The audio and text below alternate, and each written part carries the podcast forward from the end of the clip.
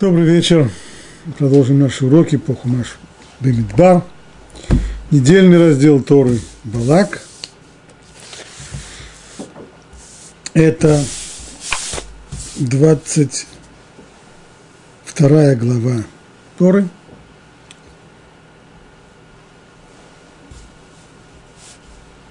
Условия, в которых э, развиваются события, описанные в этой главе, таковы – Закончился сорокалетний период пребывания еврейского народа в пустыне.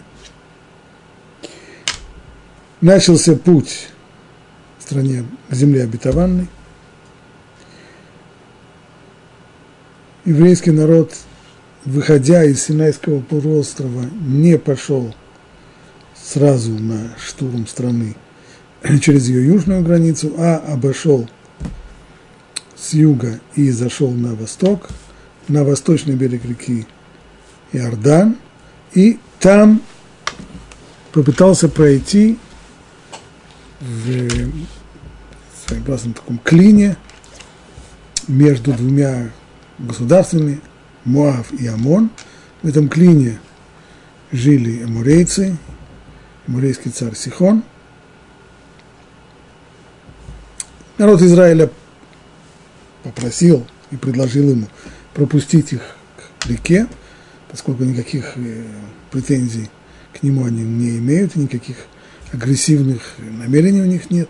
Но Сихон не принял этого предложения, вышел навстречу еврейскому народу с оружием в руках, и это была его роковая ошибка. Там, на поле боя, он нашел и свою смерть, потерял все, что, все, что у него было, в том числе и жизнь. Вслед за этим второй – имарийский царь Ог, который жил на севере, в районе голландских высот, он тоже атакует Израиль, и его постигает та же участь. То есть полный совершенно разгром двух достаточно сильных армий имарийских царей, которые потрясли все окружение, всю округу. И вот здесь Тора переходит к южным соседям, а именно к муавитянам, которые вдруг обнаружили у себя на границах еврейский народ, только что разгромивший на голову двух амалийских царей. Как реагировать на это? Воевать не было никакой возможности, потому что не только, не только потому, что муавитяне были достаточно слабым народом, но и потому, что при виде вот такого полного разгрома емурейских царей муавитянами овладел страх. Люди, которые боятся, люди, которые владеют страх, воевать не могут. Это очевидно. И царь Муавитян, Балак, понял это. Воевать нет возможности. Ну, тогда, если нет возможности воевать, тогда, может быть, заключить мир. Заключить мир тоже не представлялось возможным, потому что неприязнь, которую внушал еврейский народ Моавитяна, была настолько сильна, что ни о каком мирном сосуществовании в качестве соседей речи быть не могло.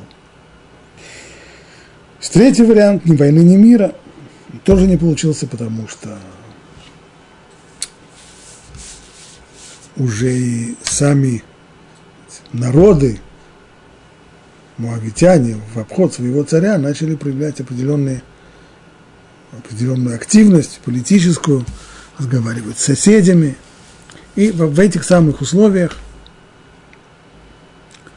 Балак и принимает свое решение, которое в других условиях могло бы показаться довольно странным, но в данных условиях оно как раз было вполне понятным. Он обращается, он решает –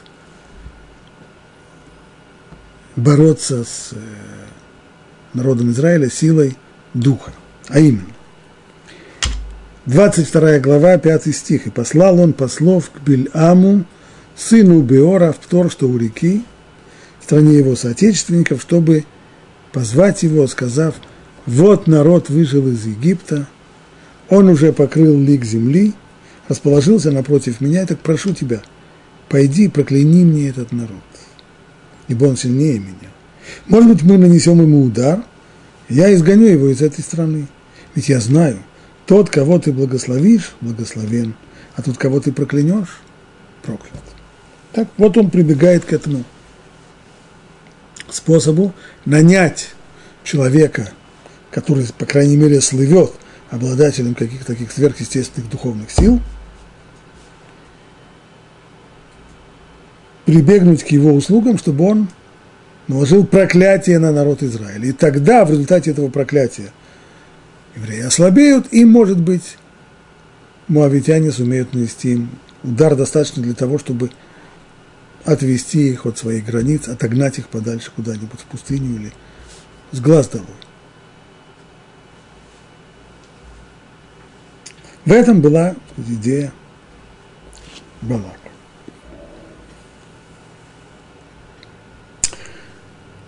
Балак не выражает никакого сомнения в способностях человека, к которому он обращается. Бильама. Ибо я знаю, тот, кого ты благословишь, благословен. Тот, кого ты проклянешь, проклят. Откуда у него такая уверенность? Раши подчеркивает, что знакомство с Белямом у Балака было личное. Они происходили из одного, из одного народа, одной окрестности. И Бельам когда-то предсказал Балаку, что тот в дальнейшем будет иметь такую блестящую карьеру, которая возведет его на царский престол, что он станет царем, царем у. И это произвело впечатление. Правда, это, это способность провидения, но еще не ясно здесь проклятие, благословение. Был ли способен Бельам своим проклятием нанести урон и своим благословением дать возможность процветать?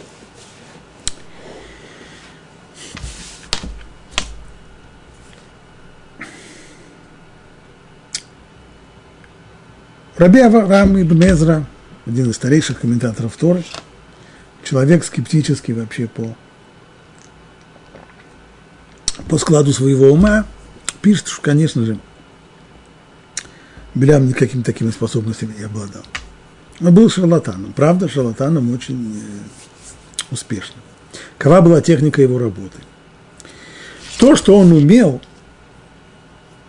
в чем он действительно разбирался, это в астрологии и благодаря своим знаниям в астрологии он мог видеть по звездам, когда у человека, и когда ему предстоит взлет, а когда, наоборот, падение. И тогда такого человека, которого он видел по звездам, что его ждет падение, он его и проклинал, так, чтобы при этом, естественно, были свидетели. И после этого, смотрите, какое чудо, действительно так человеком получалось. Он э, терял свои позиции, он, э, он банкротился или терял власть, или, может быть, еще хуже того. И люди видели, что вот проклятие Беляма, оно реализуется. Хотя на самом деле, конечно, здесь было не проклятие, а просто предвидение. Так писал Ибн. Но с этим не все согласны. И, как многие комментаторы говорят, прежде всего, если мы обратимся к источникам устной Торы, к Талмуду, то мы увидим, что мнение мудрецов по поводу Беляма было не таково. Что они считали, что он таки да, обладал определенными силами, вопрос какими точно, но это был явно человек незаурядный, что-то он действительно умел, что-то он мог – и не был он просто шарлатан. К этому вопросу мы еще вернемся, а пока двинемся еще чуть-чуть вперед по тексту.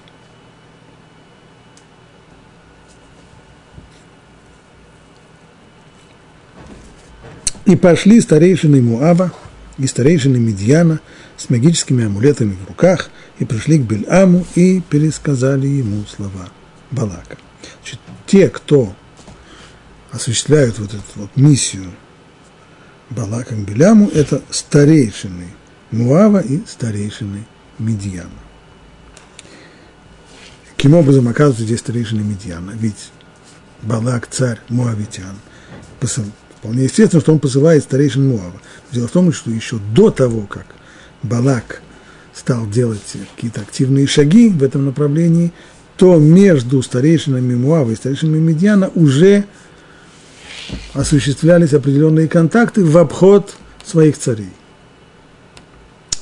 Поэтому, поскольку они уже контактировали, в особенности, как говорят здесь мудрецы, муавитяне интересовались у медианитян, поскольку лидер этого народа, их вождь Муше, поскольку он жил в Медиане, у жреца медианитян Ятро, то хотелось бы знать подробности его жизни и в чем его сильные и слабые стороны.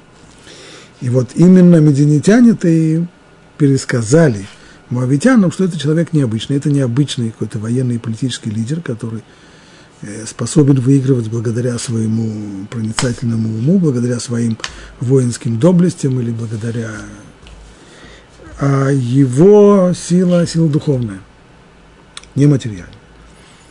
И вот тогда-то и родилась идея, что в духовной силе Моше нужно противопоставить другую силу духовную. То есть количество дивизий, которые можно ему противопоставить, оно не решит вопрос. А духовной силе нужно противопоставить духовную силу. Отсюда-то и пришла идея обратиться к Бельаму. И пересказали ему слова Балака. То есть вот ту самую просьбу, которая была сказана выше – вот народ вышел из Египта, покрыл лик земли, прошу тебя, приди, прокляни мне этот народ.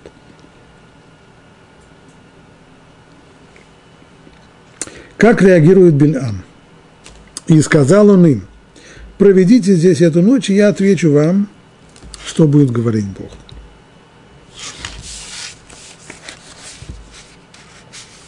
Конечно же, это было разочарование если приходит к человеку, который, такому крупному человеку, человеку такой духовной силы, каким слыл Белям, то ждут от него ответа сразу, да или нет. У него есть конкретное предложение. Предложение, направленное на ту сферу, в которой Бельам слывет большим специалистом. Ну так э, скажи да или нет. Ждите здесь ночь. Почему именно ночь? Объяснение, как Раши говорит здесь, не очевидно, Бельама, было таково. Словами Раши, дух пророчества посещал Бельама только ночью, как и других пророков из народов мира. Также пророчествовал, кстати, и Лаван. Это было ночью во сне, как там сказано, и пришел Бог к Лавану, арамейцу, в ночном сне. Так человек идет, таясь к своей любовнице, то есть не делает это среди бела дня, не пристало, а делает это в ночной темноте незаметно. Слова мудрецов, которые Раши здесь цитируют, выражают вот что.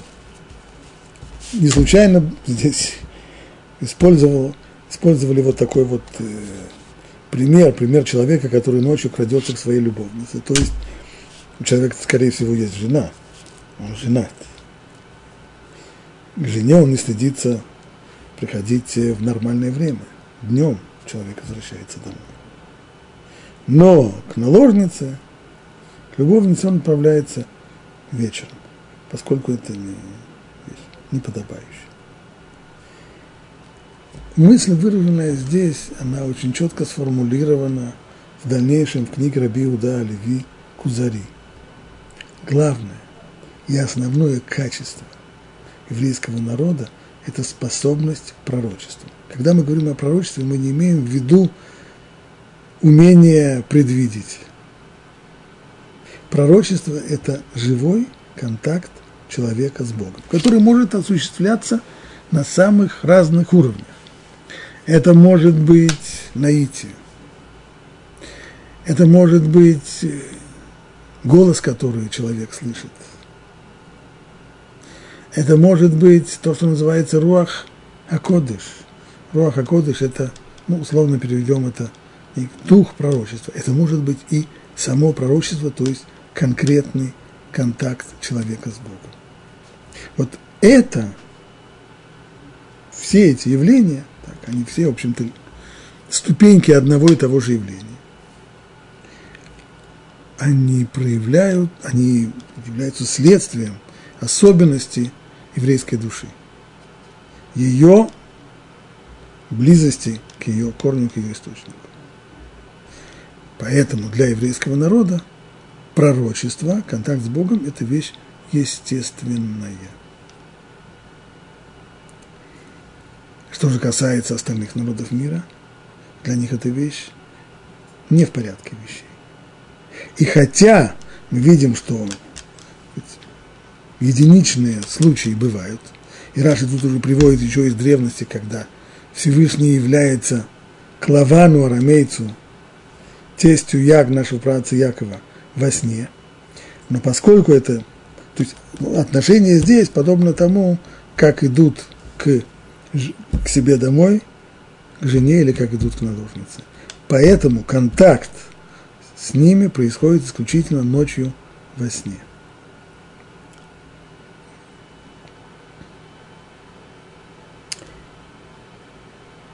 Получилось у нас, что со стороны Беляма это не была отговорка. Он действительно имел в виду то, что он сказал.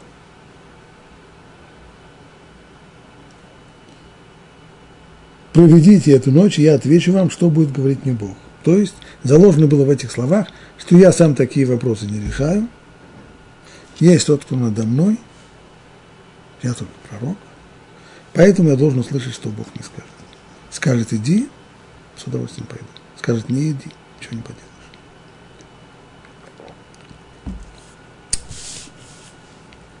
И остались князья Моава у Бельама. Обращено. Здесь внимание было на то, что пришли к Балаку старейшины Муава и старейшины Медьяна. А остались ночевать у него только князья Муава, то есть старейшины медианитян не приняли это объяснение, которое мы сейчас только объяснили о том, что дух пророчества посещал Беляма только по ночам, и в тот момент, когда он отказался дать прямой ответ, готов он пойти с ним или нет, князья Медиана разочаровались, плюнули и ушли. Поняли, что он просто пудрит мозги. Но старейшины Муава, верные повелению своего царя, остались. И пришел Бог к Бельаму и спросил, кто эти люди у тебя?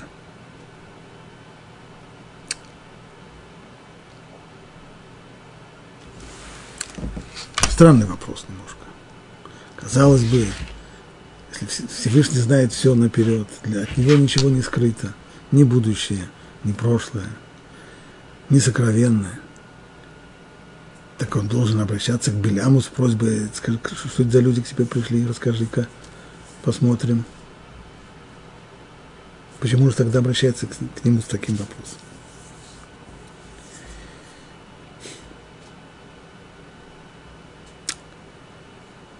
Раши говорит, что этим вопросом Всевышний ввел Беляму в заблуждение. И тот подумал, ага, значит, ему не все известно. Стало быть, я смогу и в дальнейшем, то есть даже получив отказ в дальнейшем, как сказано это дальше, и сказал Белям Богу, Балак, сын Ципора, царь Муава, послал ко мне, вот народ, вошедший, вышедший из Египта, покрыл лик земли, пойди же теперь прокляни мне его, может быть, я смогу сразиться с ним и изгнать его. И сказал Бог Беляму, не ходи с ними и не проклинай этот народ, потому что он благословен. И при всем при том, услышав такой категорический отказ, Белям продолжал попытки все-таки сделать то, что от него требуется, проклясть народ Израиля, ну если, как, как понять его поведение.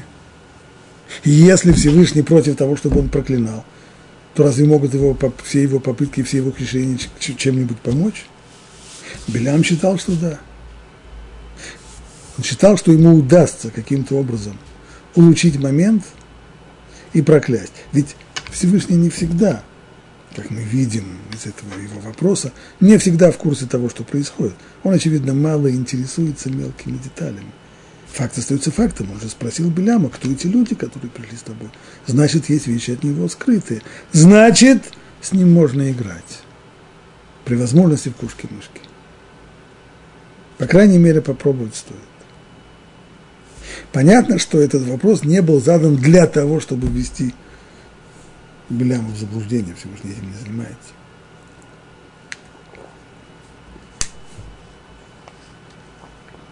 Это был вопрос, направленный больше к Беляму самому, чтобы он сам себе ответил на этот вопрос, что здесь делают эти люди, и почему он вообще с ними ведет переговоры на такую тему. Но на Бельама это оказало пагубное влияние. Из этого вопроса он решил, что можно играть.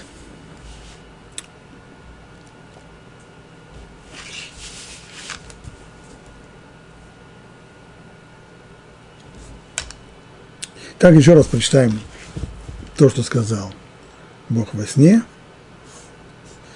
Сказал Белям Богу, Балак, сын Ципора, царь Муава, послал ко мне. То есть, э, ко мне цари посылают, не просто частные лица. Вот народ, вышедший из Египта, покрыл лик земли. Пойди же теперь прокляни мне его, может быть, я сумею сразиться с ним и изгнать его. И сказал Бог Беляму, не ходи с ними, не проклинай этот народ, потому что он благословен. Здесь Раши восстанавливает здесь диалог. Не ходи с ними. Тогда Белям спросил, хорошо, если тебе не угодно, я не пойду, я останусь дома.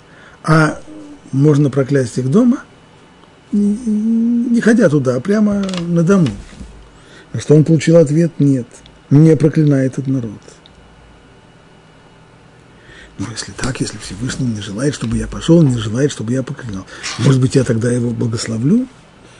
А это он получил третий ответ. Нет надобности в твоем благословении, потому что этот, ибо не, как сказано, не проклинает этот народ, потому что он благословен. То есть слова «потому что он благословен» не объясняют предыдущие слова. Не проклинай, а почему не проклинать, потому что он благословен? Почему не проклинай, потому что нельзя? Потому что запрещаю, я тебе запрещаю и не дам тебе это сделать. А если ты хочешь благословить, то не надо, спасибо. Он уже благословен. Как говорит Раши, так говорят пчеле. Ломи укцех, ломи дувшех. Не нужно ни меда твоего, ни жала твоего, ни меда. Пожалуйста, без этого. Не, не, не проклинай и не благословляй.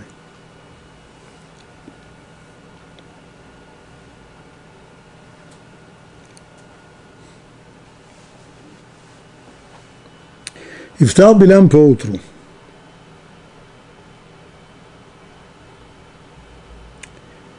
И сказал князьям Балака, идите в вашу страну. Возвращайтесь. Ибо Бог не позволил мне идти с вами. Очень любопытно. Мы поняли, что Бог не позволил ему идти вообще. Но Балак представляет им это так. Бог не позволил мне идти с вами. Что означает, как Раши здесь расшифровывает его это послание, он разрешит мне идти только с более высокопоставленными князьями. Ведь, э, как считал Балак, как считал Белям, что он как человек, он как представитель Всевышнего на земле, он вполне понимает, что это будет проявлением неуважения к Всевышнему, если он, Бильам, пророк Божий, пойдет с такими простыми людьми. Старейшины, они же даже не официальные лица, они даже не князья, не сановники в Муаве. Старейшины. Идти с ними – это недост... проявление недостаточного уважения к Всевышнему. И именно так он представляет им ответ Всевышнего. Не позволил мне Всевышний идти с вами – присылайте кого-нибудь более серьезного, официальных лиц, с официальным приглашением. Тогда, может быть, будет разговор другой.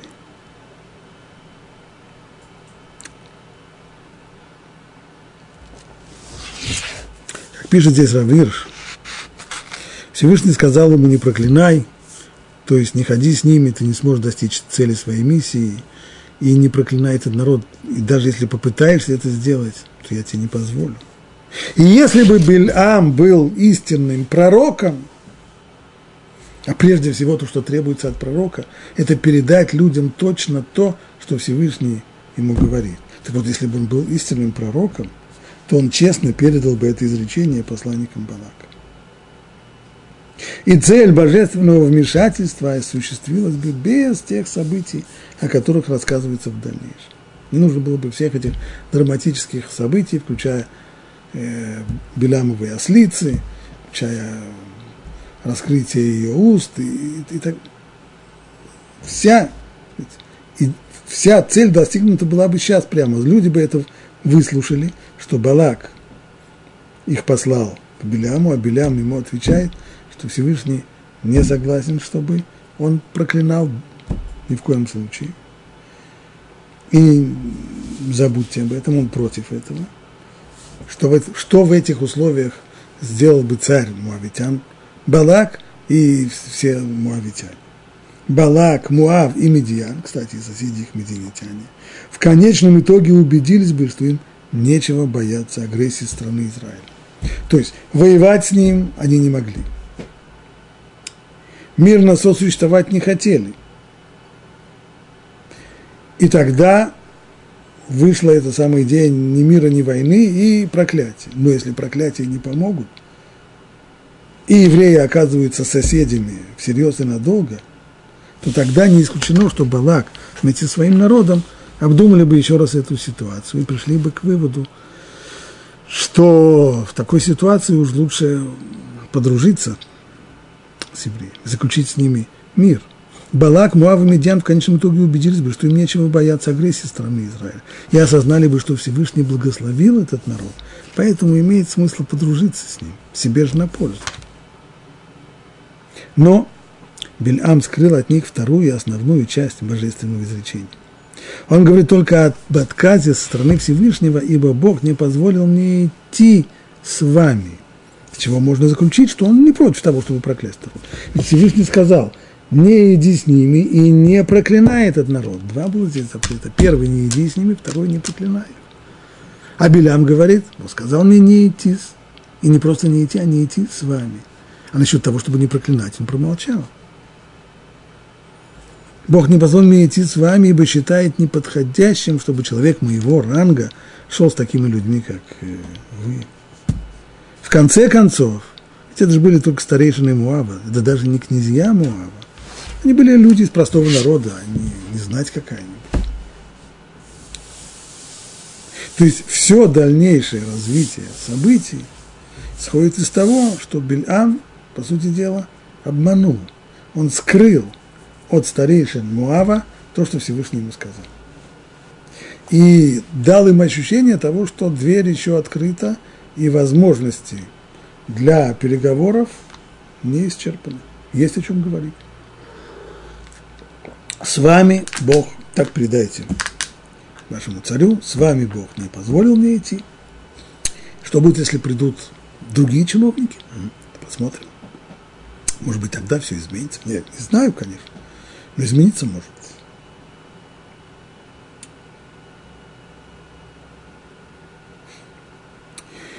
Здесь мы подходим к вопросу, который задают практически наиболее важные комментаторы, почти все.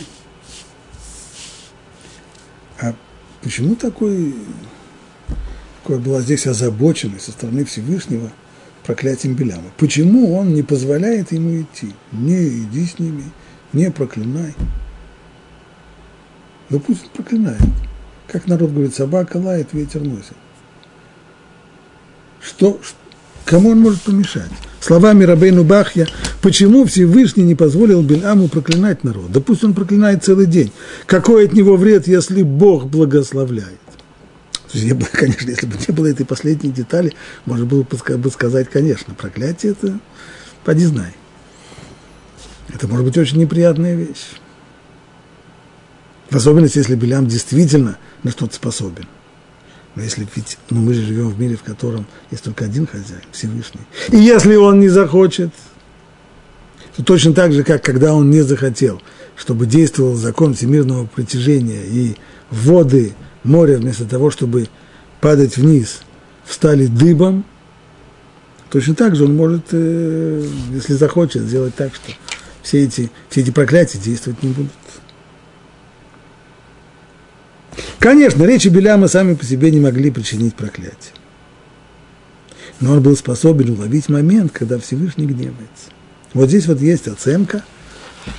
Кто же мы здесь снова возвращаемся к вопросу, который уже затронули. Кто же такой был Белям? Шарлатан?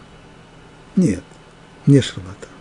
А действительно он умел э, проклинать, благословлять и, и совсем. Благословлять уж точно нет. Очевидно. И то, что Балак говорит ему, я знаю, что тот, кого ты благословишь, благословен, это из вежливости, из учтивости. А на самом деле он мог только проклинать. Каким образом? В чем стояло его проклятие? У него была одна способность. Он был способен уловить момент, когда Всевышний гневается. Как говорят наши мудрецы, в Талмуде сказано, что это всего лишь каждый день это мгновение. Мгновение, мгновение которое проходит моментально. Но это мгновение он умел улучшить, уловить, и в этот момент он проклинал. И проклятие, произнесенное в этот момент, оно могло быть эффективным. Сам по себе он ничто, ничтожество. И его проклятие сами по себе ничего не стоит. Но произнесенные во время гнева, они приносят вред. Правда, вопрос остается. Поскольку в те дни, и это мы видим, что в э, книге Дворим Муше напоминает народу о благодеяниях, которые сделал им Всевышний. Одно из благодеяний – это то, что, несмотря на все попытки колдуна Бельама проклясть еврейский народ, Всевышний не дал ему это сделать. И каким образом он не дал это ему сделать, объясняет Талмуд, что он не гневался все эти дни. Хотя по заведенному порядку в каждый день есть миг гнева Всевышнего, когда пробуждается хотя бы на миг. Что означает это миг гнева? Хотя бы на миг пробуждается медат один, то есть атрибут правосудия. А перед атрибутом правосудия кто имеет, кто может оправдаться, кто имеет шансы выстоять перед ним.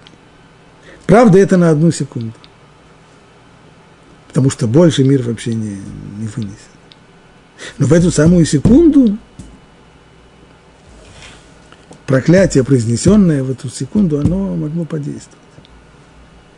И поэтому сказано, что Всевышний все те дни не было гнева совсем. Не было даже секунды гнева. Так вопрос остается, продолжает Рабин Бахья. Поскольку в те дни Бог не гневался на свой народ, как утверждает Талмуд, то проклятие Беляма не могло принести сынам Израиля никакого вреда. Так что же за тарарам такой? Что, что же такого страшного? Почему Всевышний не позволяет ему резко запрещает ему ходить, проклинать? Да пусть. Все, что он может, это только улавливать момент. Но только в эти дни нечего будет ловить. Всевышний не будет гневаться, вот и все. Ответ таков. Всевышний предвидел, что произойдет в дальнейшем. А в дальнейшем происходит вот что, когда Бельам понял тщетность всех своих попыток проклясть народ Израиля, то он дал Балаку совет. Проклясть он не может, но, по крайней мере, отложить победу Израиля, отдалить ее, это он может сделать. Каким образом? А их э, ввести в грех соблазнить их и заставить согрешить, и тогда Всевышний на них разгневается. Как говорит Талмуд, он сказал Балаку, ты смотри, ихний Бог ненавидит разврат. Поэтому, если к ним подослать девочек, то можно будет вызвать гнев Всевышнего на них, и это тебе, безусловно, поможет. Так было сделано, и это, к сожалению, сработало. И в результате этого греха был гнев – и был мор среди еврейского народа. Мор, который явился результатом, следствием этого разврата э, девочками из Моавитя. И поскольку это было запланировано, и поскольку так должно было осуществиться, Что могло быть потом? Бильам потом приедет к себе домой и скажет, а вы слышали, что произошло с народом Израиля? Слышали, какой мор там был? Слышали, сколько погибло от мора? А вы знаете, почему это было? Я же их проклял, трижды причем. Вот и результат. Результат на лицо. Вот этой пропаганды Всевышний не хотел. Не хотел, чтобы Бильам, а он знал, с кем имеет дело, не хотел, чтобы Бильам присвоил себе результаты этого мора. Именно поэтому он не позволил ему идти к Балаку и не позволил ему проклинать еврейский народ, чтобы было ясно, что если что с ним и случится в дальнейшем, после греха с моавитянками, то это исключительно гнев Божий, без помощи Бельама и прочих колдунов. Так считает Рабейну Бах.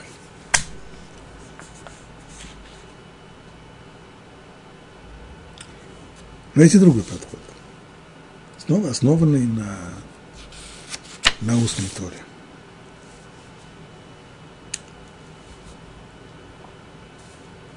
Подробно его и очень четко его излагает Рабьёсиф Лей Блох в книге Шурей Дат.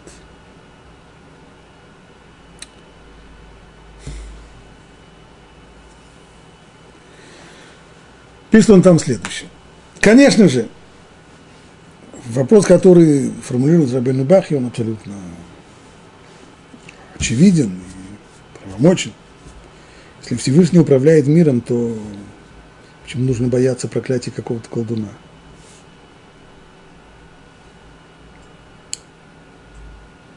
Но этот вопрос, по сути дела, следствием некоторого смешения понятий и нечеткости наших представлений о мире. Мы начнем с простых вещей. Вот какой-нибудь человек падает в воду. Плавать не умеет. А Ашгаха, проведение Всевышнего, хочет его спасти. Потому что в планы проведения никак не входит, чтобы этот человек сейчас утонул. Ему еще нужно ряд вещей сделать, ему еще нужно быть живым определенное время. Значит, нужно сделать так, что несмотря на то, что он упадет в воду, чтобы он спасся. Каким образом подготовляется его спасение? Совершенно случайно, то есть ну, совершенно случайно рядом с тем местом, где он упадет, оказывается какая-нибудь э, деревяшка, которая плавает там, бревно как плавает. И он, упав в воду, увидев это бревно, за него поддержится и продержится на плаву до тех пор, пока его не спасут, пока не приедут спаси, спасатели, или пока какое-нибудь судно не пройдет рядом, не заметит его и не вытащит его из воды. Так работает проведение. И так мы можем убедиться очень часто и на нашей собственной жизни, и на жизни наших близких, знакомых, что так оно работает. Обратим внимание, что Всевышний позаботится здесь, чтобы о том, чтобы в месте падения этого человека в воду совершенно случайно оказалось заранее приготовленное бревно.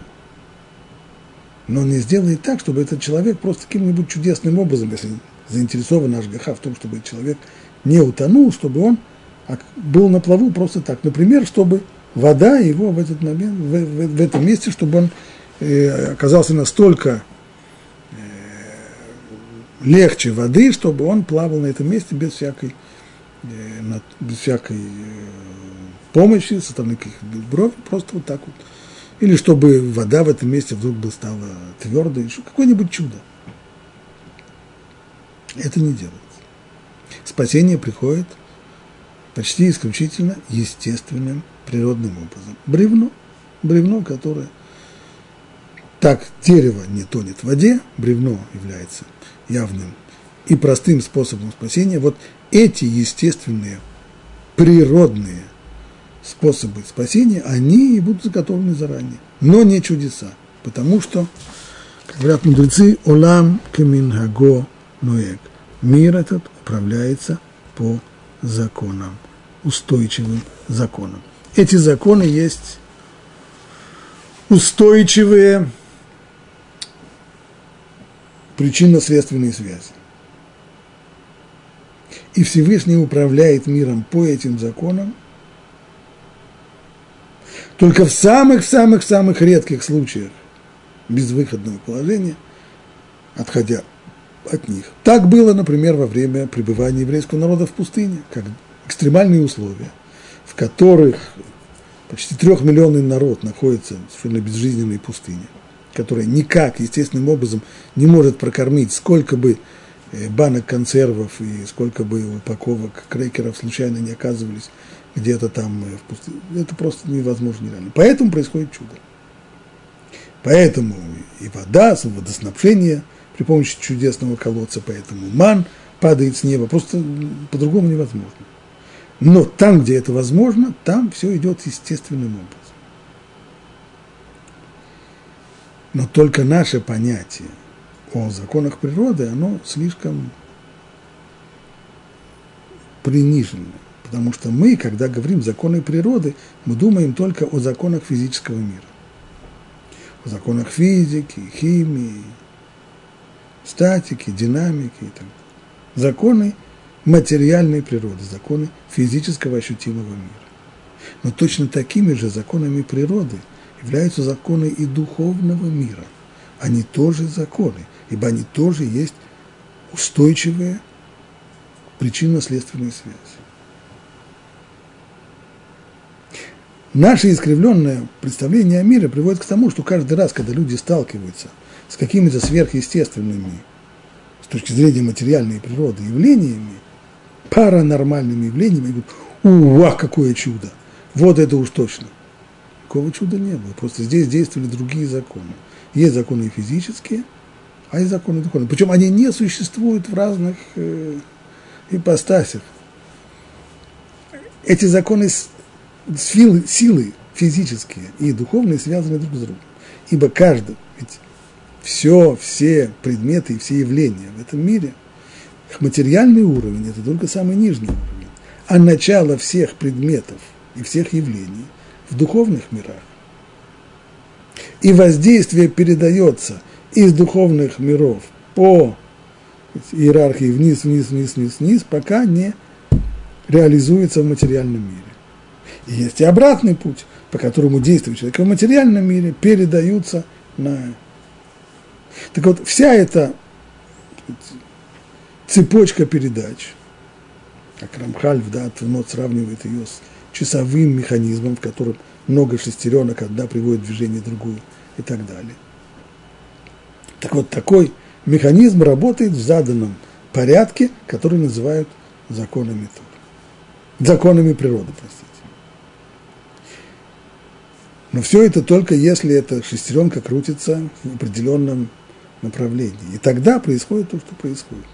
Но если в духовном мире эта шестеренка раскрутится в другом направлении,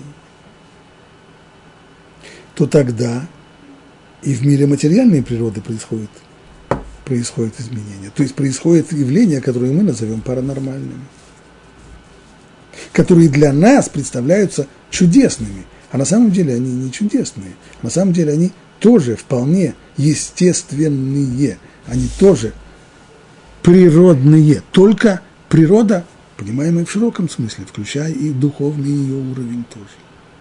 Благодаря такому явлению могут происходить вот подобного рода вещи, как проклятие Беляма, то есть человек, наделенный способностью воздействовать на высшие миры, у которого есть эта возможность воздействовать на высшие миры. Он может привести к тому, что по цепочке воздействия это придет таким образом, что будет вмешательство конкретное в материальные условия.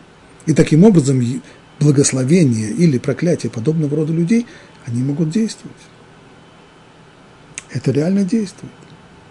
Стало быть, то, что Бельам обладал – такими способностями, не входя сейчас в детали, какие именно способности были, что он умел делать, но что-то он умел делать. И поскольку что-то он умел, то была конкретная, конкретная опасность для еврейского народа по, на основе законов природы.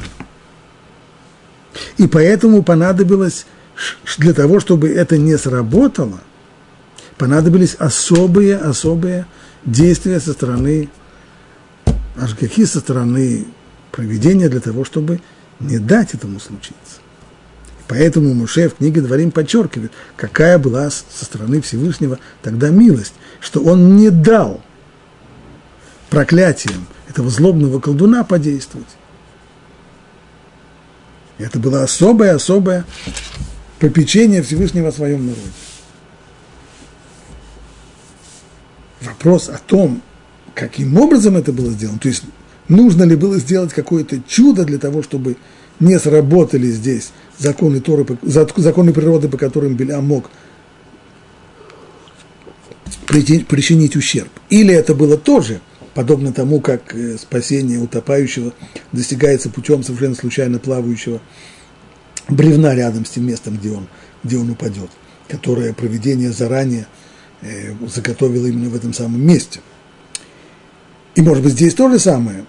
Всевышний заранее заготовил такие механизмы, которые сумеют превратить благословение в проклятие. Это тема для отдельной дискуссии, в которую мы сейчас не войдем, но так или иначе нам понятно, здесь забота Всевышнего о том, чтобы Белям не проклинал. Ибо по законам природы он в состоянии нанести ущерб, безусловно. И поскольку мир управляется законами, ламками на эг, делать чудеса – это самое последнее дело.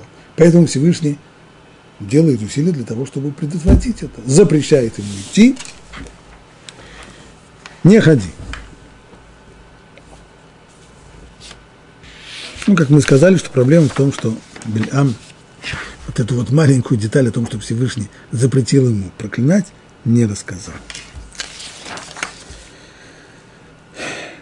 И опять послал Балак князей еще более многочисленных и знатных, чем первые. То есть намек Бельама Балак понял и очень точно. И пришли они к Бельаму и сказали ему, то есть более многочисленные и знатные, чем первые, чтобы его уважить.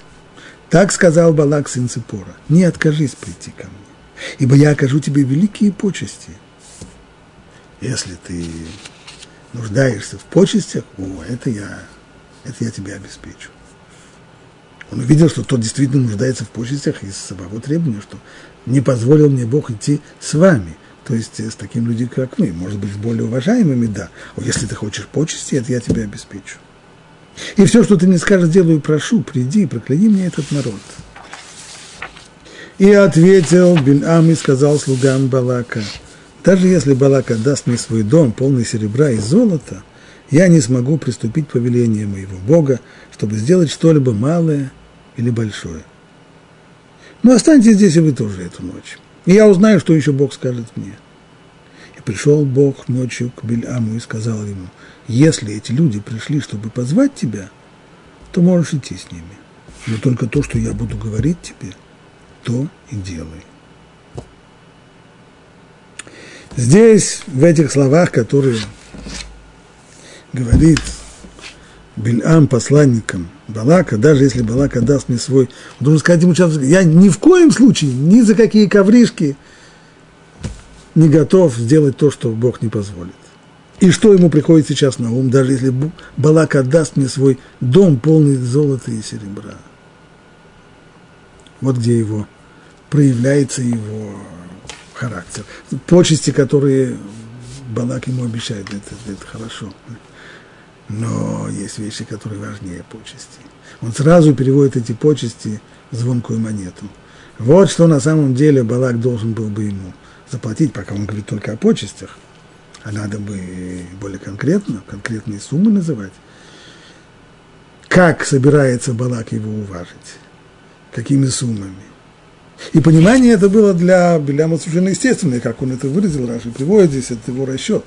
Ведь э, что должен будет сделать Балак, если он меня не позовет? Предположим, он откажется от моих услуг. Ему все равно придется тратить массу денег для того, чтобы нанимать наемников. Его народ к войне не способен, это видно очевидно. Значит, остается только один выход – наемники. Это стоит кучу денег. Кроме того, кучу денег, вовсе не ясно, что эти наемники сумеют противостоять Израилю. Может быть, он этих наемников перебьет. Так что это вложение денег в довольно сомнительное дело. А мой гонорар, нет никаких сомнений. Если я прокляну, я свое дело знаю. Я профессионально отвечаю. Если я прокляну, то это можете быть спокойными. Так что это вложение денег, самый большой гонорар, который он мне заплатит, это будет все равно для него, это будет экономия большая, он только сэкономит средства на том, что ему не нужно будет нанимать наемные войска.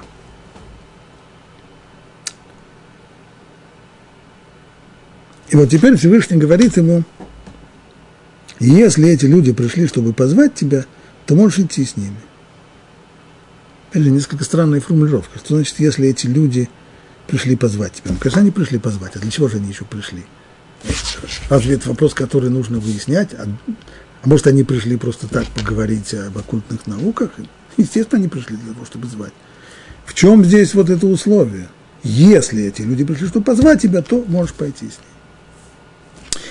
Раша объясняет так. Если это приглашение для тебя, не, то есть Раши так всегда, тебя для тебя, вот эти вот притяжательные местоимения, Раши объясняет, что имеется в виду для твоей пользы. То есть, если ты намерен получить за это вознаграждение, то можешь идти с ними. Но только то, что я буду тебе говорить, то и делай. Хочешь того или нет. То есть, если касается, если этот вопрос касается פרנסה, касается этот вопрос заработков, не будем запрещать. Зарабатывать можешь, пожалуйста, можешь зарабатывать. Но только при одном условии. Ты можешь идти, если думаешь, что тебе заплатят, но только при условии, что только то, что тебе скажут, то, что я тебе скажу, то и будешь делать. Иными словами, понимание того, что проклинать он не получил разрешения. И несмотря на это условие, Белям все-таки отправился с князьями Муава. Почему? Потому что думал, может быть, я как-нибудь уговорю его, и он согласится. Уже видно было. Поначалу он еще видел, что есть вещи, которых Всевышний, очевидно, не знает, поскольку не интересуется ими, не входит в эти детали. Поэтому, может быть, можно будет его каким-то образом обмануть, либо, по крайней мере, уговорить. Самое главное, есть разрешение идти. И поэтому Бельам с радостью идет. И встал Белям поутру, и оседлал свою ослицу, и отправился с князьями Муава. Он сам, он очень важный человек, он человек такого ранга, как он, и он сам себе седлает ослицу. У него разве слуг нет? Человек, который получает такие гонорары за свои проклятия и благословения, наверняка у него есть слуги, которые могут запрячь ему его скотину. Но, как говорят мудрецы, когда вступают эмоции, когда две очень мощные силы действуют на человека, любовь или ненависть, то это меняет заведенный нормальный порядок. Ненависть к евреям, которая толкала здесь Бельама на проклятие, он хотел этого. Здесь было не только желание заработать, а он так и хотел проклясть. Настолько на него воздействовало, что встав рано по утру, он сам бежит своими руками, не дожидается, пока это сделает кто-нибудь из слуг, он сам своими руками бежит запрягать ослицу. И воспылал гнев Бога за то, что он пошел. И встал ангел Бога на дороге, чтобы воспрепятствовать ему. А он ехал на своей ослице, и с ним было два прислужника. Как это так?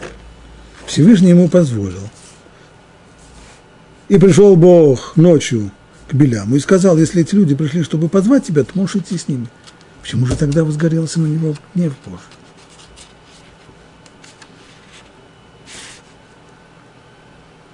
Ибн Эзра в своем комментарии пишет, а какой смысл ему было говорить, я узнаю, что еще Бог скажет мне.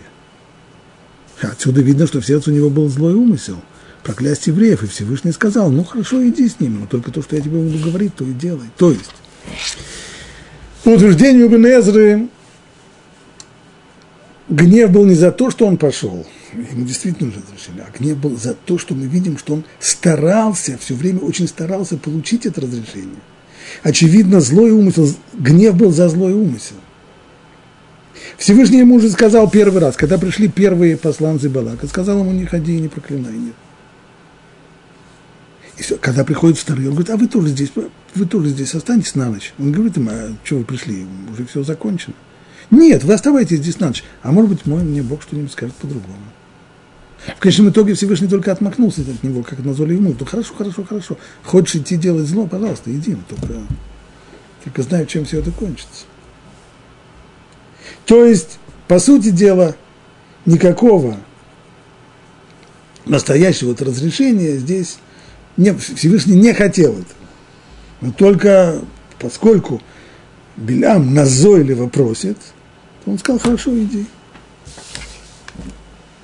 И гнев здесь за ту, за злой умысел и за ту настойчивость, назойливость, с которой Белям пытается реализовать этот свой умысел.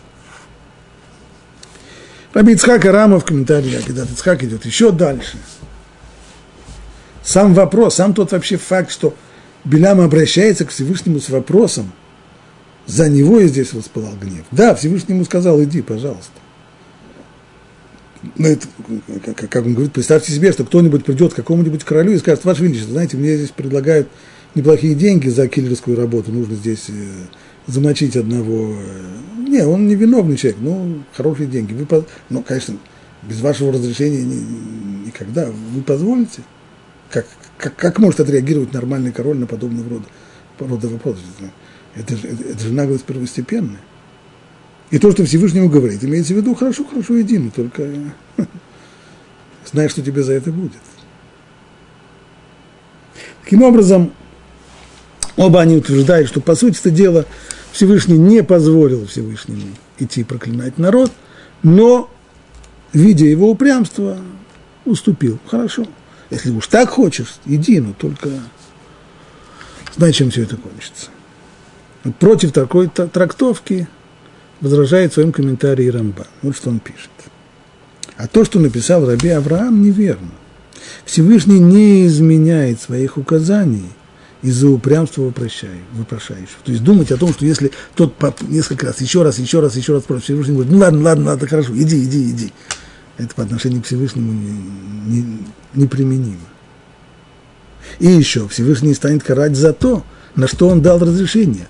Так или иначе, но словами-то он дал разрешение, сказал, иди, как же за это теперь гнев будет? Но мне кажется, пишет Рампан, что с самого начала Всевышний не запрещал Бельаму идти в Муав. Он лишь запретил ему проклинать этот народ. Ибо он благословен.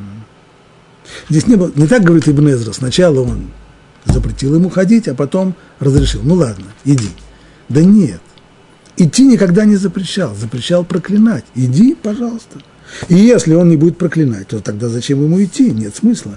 Ведь его же не приглашали для какой-нибудь другой цели. Гадать на кофейной гуще Балаку не нужно было. Он, скорее всего, и сам умел. Ему не нужно было эти, эти способности Бляма, ему нужно было проклятие. Потому-то Бог ему сказал, не ходи с ними. Не так, как понял Ибн не ходи с ними, это запрет. А имеется в виду, нет смысла тебе идти, потому что проклинать нельзя. И известно, что Барлам передал посланцам славу Всевышнему, то есть это он им сказал, что проклинать мне не разрешили, поэтому идти нет смысла. И тогда Балак направил к нему послов вторично, еще более многочисленных и почтенных сановников, чем в первый раз, и обещал увеличить ему награду и почести. А Белям ответил им, что все зависит не от него и не от размера награды. Пусть будет целый дом полон серебра и золота, все зависит только от Бога. И он снова спросил его, как поступить, и сделал верно. Ибн Эзра говорит, что это ошибка, что, как, как, что за назойливость. Тебе уже сказали один раз нет, а что ж ты спрашиваешь еще раз? А может быть, все-таки можно? А может быть, все-таки разрешите? Да нет, нормально, потому что, безусловно, может быть такой вещь, что в одних условиях Всевышний скажет нет, а потом скажет да, когда изменились условия. И вот сам Всевышний, Всевышнему ответил, я уж дал тебе знать, что этот народ благословен, и проклясть его ты не сможешь даже если захочешь.